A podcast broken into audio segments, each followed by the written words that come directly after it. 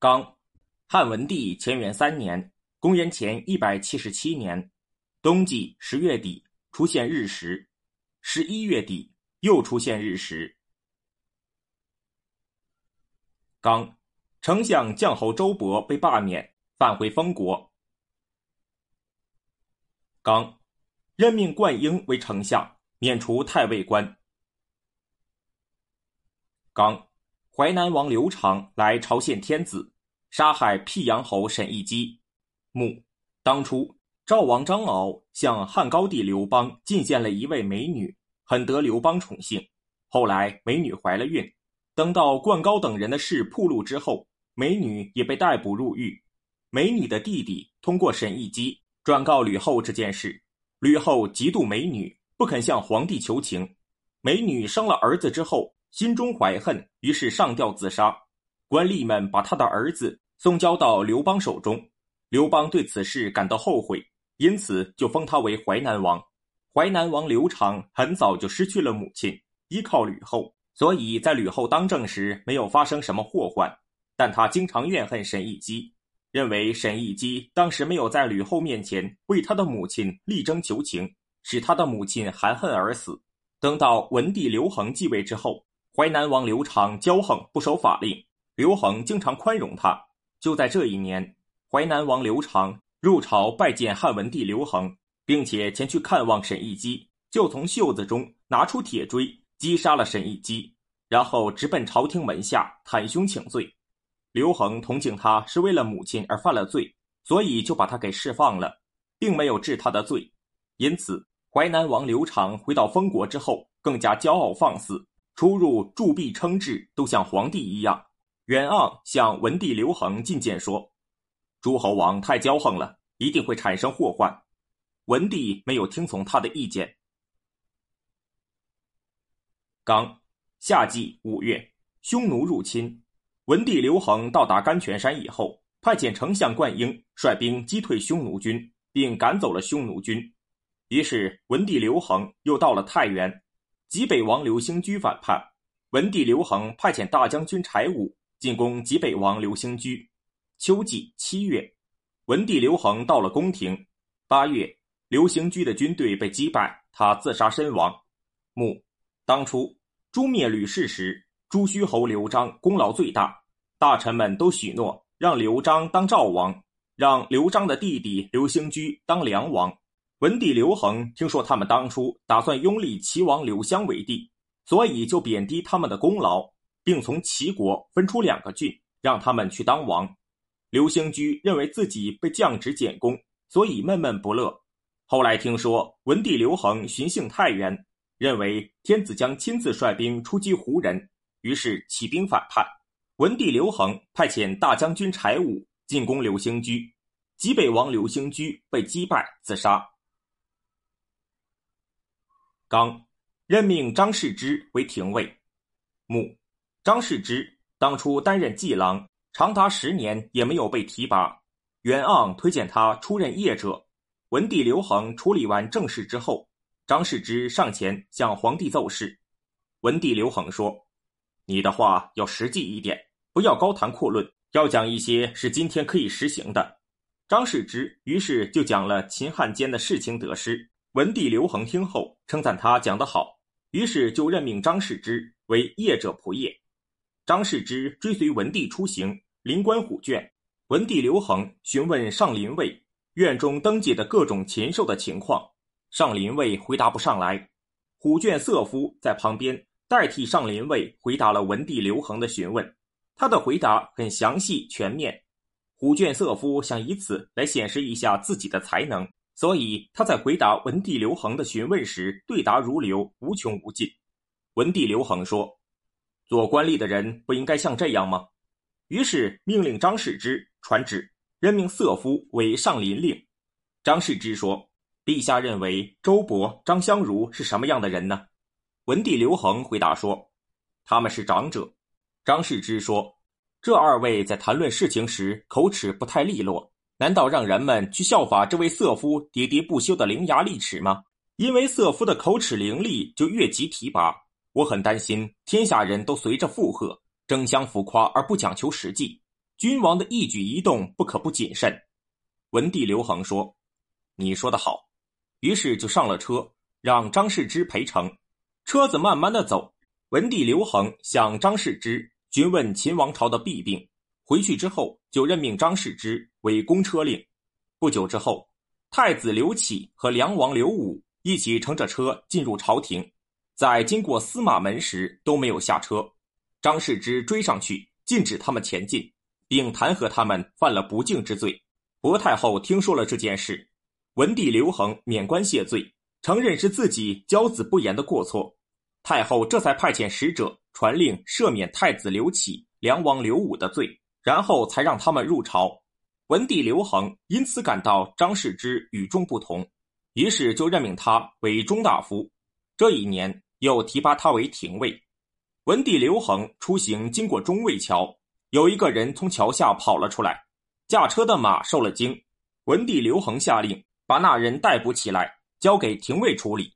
张世之上奏说：“这人犯了清道戒严的法令，应该处以罚金。”文帝刘恒听说之后非常生气。张世之说：“法令是天子和天下人都应该遵守的，现在的法令就是这样规定的，却要从重处理，这样法令就不能取信于民。如果正当陛下把他抓住时，陛下派人去把他杀掉，也就算了。”现在既已让廷尉处理，廷尉是天下执法公平之人，一旦有偏向，天下其他执法之人也就会发生或轻或重的现象，到时老百姓又有何适从呢？文帝刘恒说：“廷尉讲的对。”就在这之后，有人偷盗了高庙内神座面前的玉环，被抓了起来，交给廷尉处理。张世之奏请，应当斩首示众。文帝刘恒听了之后非常生气，说：“此人无法无天，竟敢偷盗先帝宗庙中的器物！我本想诛灭他的全族，而你却按照法令上奏，这不是我供奉宗庙的本意。”张世之免官叩头谢罪说：“法律是这样规定的，这样处理也就足够了。现在偷盗宗庙的器物就诛灭他全族，假如不懂事的百姓挖走了长陵的一抔土。”陛下将用什么样的法律来处理呢？文帝刘恒于是将此事报告给了薄太后，这才同意张世之的判决。刚，汉文帝乾元四年（公元前一百七十六年）冬季十二月，丞相灌婴去世，任命张苍为丞相。母张苍很喜欢读书，博闻多识，尤其精通律历。刚，汉文帝刘恒召见河东郡守季布，季布到达之后，文帝刘恒又让他回到河东郡。母，文帝刘恒召见河东郡守季布，打算任命他当御史大夫。有人说他酗酒任性，难以担任亲近大臣。季布到了京师之后，在官邸住了一个月，召见之后又让他返回河东郡。季布因此进言说。我在河东郡任职，陛下无缘无故召见我，这一定是有人在陛下面前夸赞我。现在我到了京师，没接到什么任务，就让我回到河东郡，这一定是有人诽谤了我。陛下因为一个人的赞誉而召见我，又因为一个人的诽谤而辞退我，我很担心天下有人会以此来窥探陛下的得失。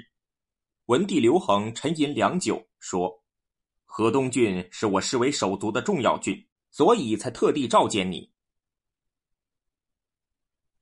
刚任命贾谊为长沙王太傅。穆文帝刘恒提议，认为贾谊能够担任公卿职位。许多大臣都说他的坏话，说他年轻学浅，一心想独揽大权，扰乱朝廷大事。文帝刘恒于是疏远他，不采用他的意见，任命他为长沙王太傅。后来，文帝刘恒又想念贾谊，召他回京师。他入朝去朝见文帝时，文帝刘恒正在祭祀求福，坐在宣室里。文帝刘恒因为对鬼神的事情感兴趣，于是就向贾谊询问鬼神的原本。贾谊全部讲出所以会这样的原因。他们一直谈到了半夜。文帝刘恒将坐席渐渐向前靠近贾谊，接见完之后，文帝刘恒说。我很久没有看见贾生了，自以为超过贾生，现在看来还是不如他。注：唐代诗人李商隐曾就此事创作过一首诗，名叫《贾生》。宣室求贤访逐臣，贾生才调更无伦。可怜夜半虚前席，不问苍生问鬼神。刚，廷尉把将侯周勃逮捕入狱，不久又将其赦免。穆，周勃回到他的封国之后，每当河东郡守、郡尉、巡视各县来到绛县时，周勃就害怕自己被诛杀，所以经常身披铠甲。命家人手持武器来见郡守、郡尉。有人告发周勃想要谋反，文帝刘恒就叫廷尉去逮捕。薄太后对文帝说：“将侯当初诛灭诸吕的时候，身上佩戴着皇帝的玺印，统帅北军。他没有在那时谋反，现在住在一个小小县城里，难道还打算反叛吗？”文帝刘恒于是才派遣使者拿着符节去赦免他，恢复他的爵位和实意。周勃出狱之后，感慨地说：“我曾经统帅过百万军队，但怎么会知道一个玉吏有这样的威风？”刚，汉文帝乾元五年（公元前一百七十五年）春季二月发生地震。刚，夏季四月重新铸造四铢钱，废除了盗铸钱的禁令。母，当初。秦王朝使用半两钱，汉高帝刘邦嫌它过重，所以重新铸造了一种夹钱。到这时，物价暴涨，每石米值一万钱，于是就在此时重新铸造了一种四铢钱，并废除了倒铸钱的禁令。贾谊进谏说：“法律规定，让天下的人都公开铸钱，如果有敢在铸钱的溶液中掺杂铅铁的人，就要处以情刑。”但是铸造钱的人如果不掺杂作弊，就不会得到盈利；只要掺杂上很少的铅铁，就会获得丰厚的利益。有的事情会招来祸端，有的法令可以引起坏事。现在让百姓都把持了造币的大事，他们都各自隐身摒迹在铸造钱币，因此想要禁止他们为了获得厚利而弄虚作假的事，即使每天都报告有人受到情形，也是难以禁止的。不如将铸造钱币的权利收归官有。贾山也进谏说，钱币本身是没有用处的东西，但用它可以换来富贵，使人富贵是君主的权利。现在却让百姓们掌握这种权利，这就成了和君主共同掌有这种权利。这种情况不可长期下去。文帝刘恒没有采纳他们的意见。当时太中大夫邓通正受皇帝宠幸，皇帝想让他富起来。于是就把蜀郡盐道的铜山赏赐给他，让他开山炼铜铸钱。吴王刘濞拥有豫章铜山，他召集了天下亡命之徒来此铸钱，还利用东面的海水煮盐，因此吴王刘濞用不着收取赋税，封国的财用就很富裕。所以吴王刘濞、邓通铸造的钱币遍行天下。刚。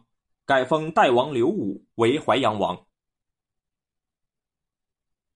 刚，汉文帝乾元六年（公元前一百七十四年）冬季十月，桃树、李树开花。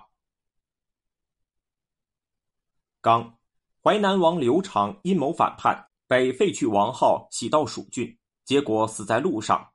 母，淮南王刘长阴谋反叛，事情败露之后，被召到长安。后来赦免他的罪，把他徙到蜀郡。袁盎进谏说：“陛下平时就娇惯着淮南王，不给他配置严格的太傅和丞相，所以才到了这种地步。现在又突然摧残他，我担心他受不了如此打击，万一路上得了风寒而死，陛下也会落个杀害弟弟的名声，到时又该怎么办呢？”文帝刘恒说：“我只是想让他受受苦罢了。”淮南王刘长。果然因为愤恨绝食而死。文帝刘恒听说之后，哭得很悲痛，追赠谥号立。刚任命贾谊为梁王太傅。穆贾谊上奏说：“我私下认为，现在的事态有一件事可以为之痛哭，有两件事可以为之流涕，有六件事可以为之叹息。觐见的人都说，天下已经安定，治理好了。”我却认为还没有达到这种程度。有人拿着火放在柴堆下，而睡在柴堆上，火势还没有大起来，他就说自己是安全的。方今之事与此有什么不同呢？封国如果强大，一定会和天子势力相当，这最不是安定朝廷和保全诸侯王的办法。现在有的是皇帝的亲弟弟去阴谋做东帝，亲哥哥的儿子却要向西出击。现在吴王刘濞又被告发，现在陛下年轻力壮，没有什么过错，恩德又施加到他们身上，他们尚且如此，更何况最大的诸侯，力量十倍于此的人呢？屠牛坦一个早晨便宰了十二头牛，而屠刀的盲刃却没有变钝。这是因为他排击剖割的地方都是在肌肉和骨头的缝隙之间，遇到那些胯骨股骨的地方，他不是用砍刀就是用斧子。仁义厚恩就是君王的盲刃，权势和法治就是君王的砍刀和斧子。如今诸侯王就像是众多的胯骨和股骨，不发挥砍刀和斧子的作用，而要用盲刃去切割。我认为这样做不使刀碰出缺口，就要使刀折断。如果想让天下长治久安，不如多多建立小诸侯国，来减少他们的势力。势力小就容易用道义来指挥，国小就不会产生野心。如果是全国形势都像身体指挥臂膀，臂膀指挥手指一样，没有不服从的，诸侯王也没有背叛之心，天子也没有讨伐诛杀他们的想法。法治虽然建立起来，但无人触犯，命令通行，无人违抗，这样。就是让幼主当天子，天下也是安定的；即令立遗父子，让臣下朝拜先帝遗留下来的皮球，天下也不会混乱。陛下到底还在顾虑什么，不去这样做呢？天下的形势就像是一个人正在患严重的脚肿病，一条小腿肿得差不多像腰一样粗，一个脚趾头肿得差不多像大腿一样粗，平放着不能伸屈。现在不及时治疗，一定会变成难治的顽症。以后即使有像扁鹊一样的好大夫，也无能为力。使人痛哭的就是这种现象。天下的形势就像是一个人正在倒挂着，天子就像是头，蛮夷就像是脚。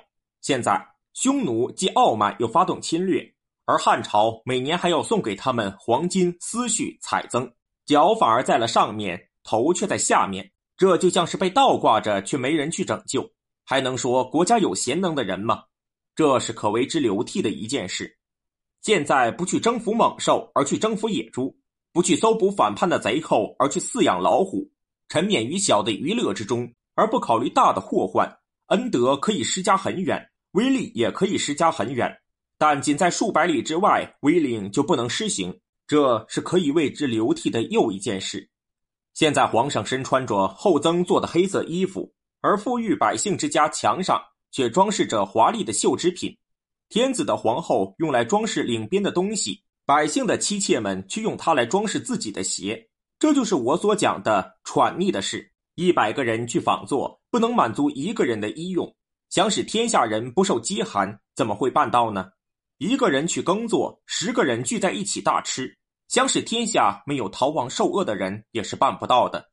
受饥受寒与百姓的生存息息相关。要想让他们不做奸邪的事是不可能的，这是可以为之长声叹息的一件事。商鞅丢掉了礼义，抛弃了仁义恩德，一心想吞并天下。他的法令执行了两年，秦国的风俗一天比一天败坏。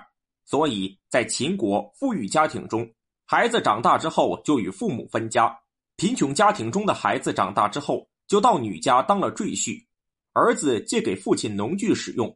父亲脸上要显示出感恩戴德的表情，婆母拿簸箕、扫帚使用，儿媳就会站在那里责骂他；抱着还吃奶的孩子和公公相持抗拒，媳妇和小姑的关系不和睦就会吵架计较。秦人只知道爱子贪利，几乎没有与禽兽不同的地方。现在这种移风余俗没有改变，抛弃礼仪、不顾廉耻的恶习仍旧日新月异，一年和一年不一样。现在更为严重的是，还有敢杀死自己父兄的人，而朝廷大臣们只是认为在规定期间内不能送上有关统计文书是最大错误。至于世俗的败坏流失，他们却认为安然而感到不足为怪，认为是理所当然的。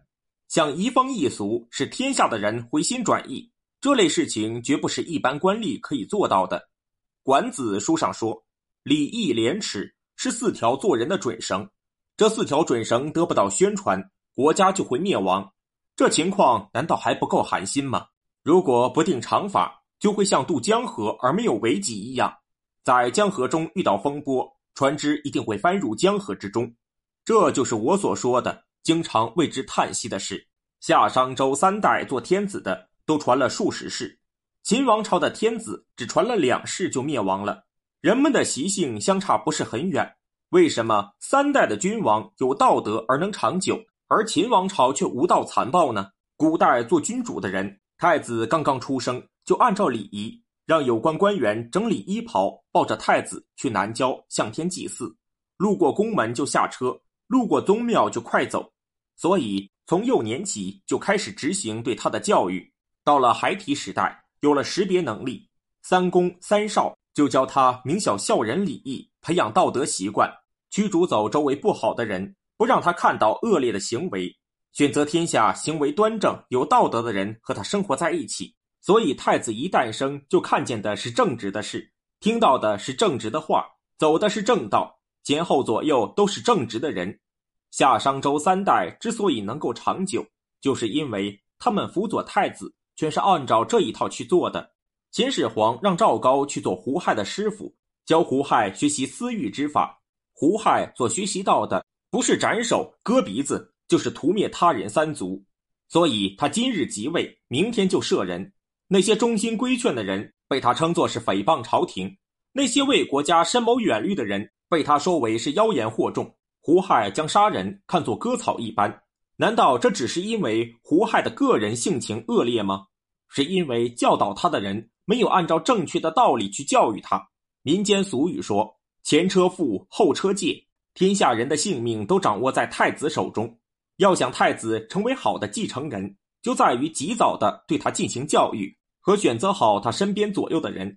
在他童心未失时就先进行教育，就容易教化和收到成效。待到教育有了成效以后，身边选择的人又很正直，这样太子也就会正直，天下就会安定。人的智力能够知道已经发生的事，但不能预见将要发生的事。礼是在将要发生事情之前进行制止，法是在事情发生之后进行制止。所以法的作用很容易看见，而礼的作用就难以了解。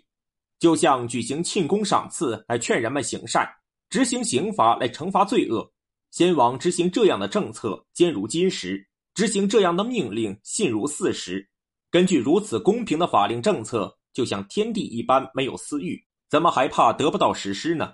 然而说李云李云的人，贵在将邪恶杜绝在还没有发生之前，从细微的地方进行教育，使百姓们一天天向好处发展，远离罪恶，而自己还不知道。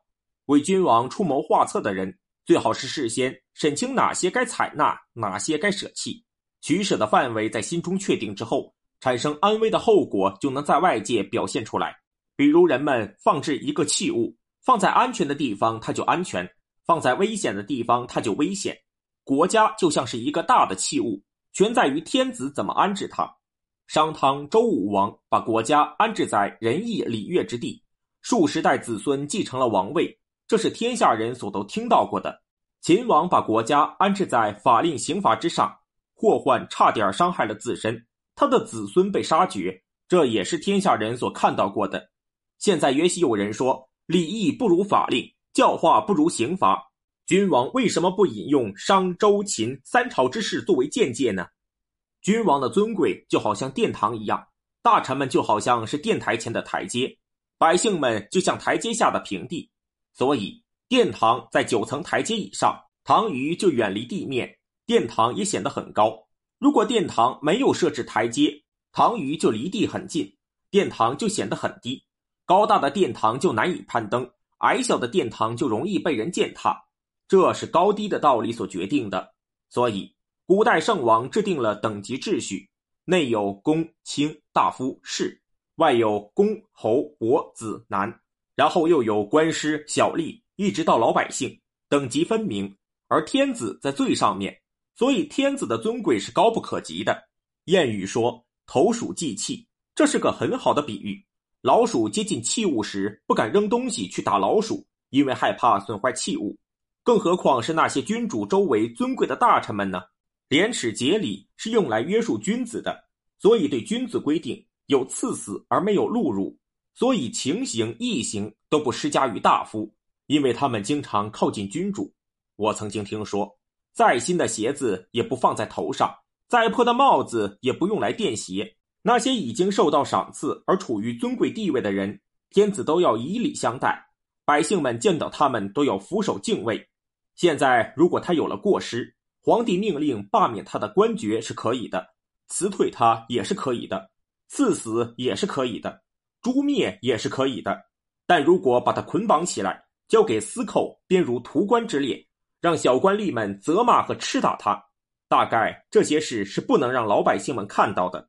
在古代，朝廷大臣们因为犯了不廉洁的罪而被罢免的人，只说他们是服鬼不仕；有犯了污秽淫乱罪的人，只说他们是为薄不休；有犯了软弱而不能胜任罪的人，只说他们是下官不实。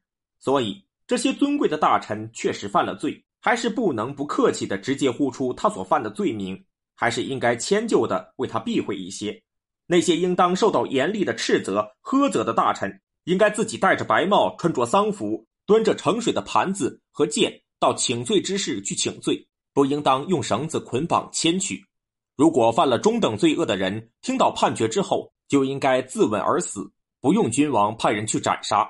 如果犯了大罪，就应当面向北方拜两次，跪着自杀。君王不用派人去抓着他的头发，按着他的脖子去斩杀。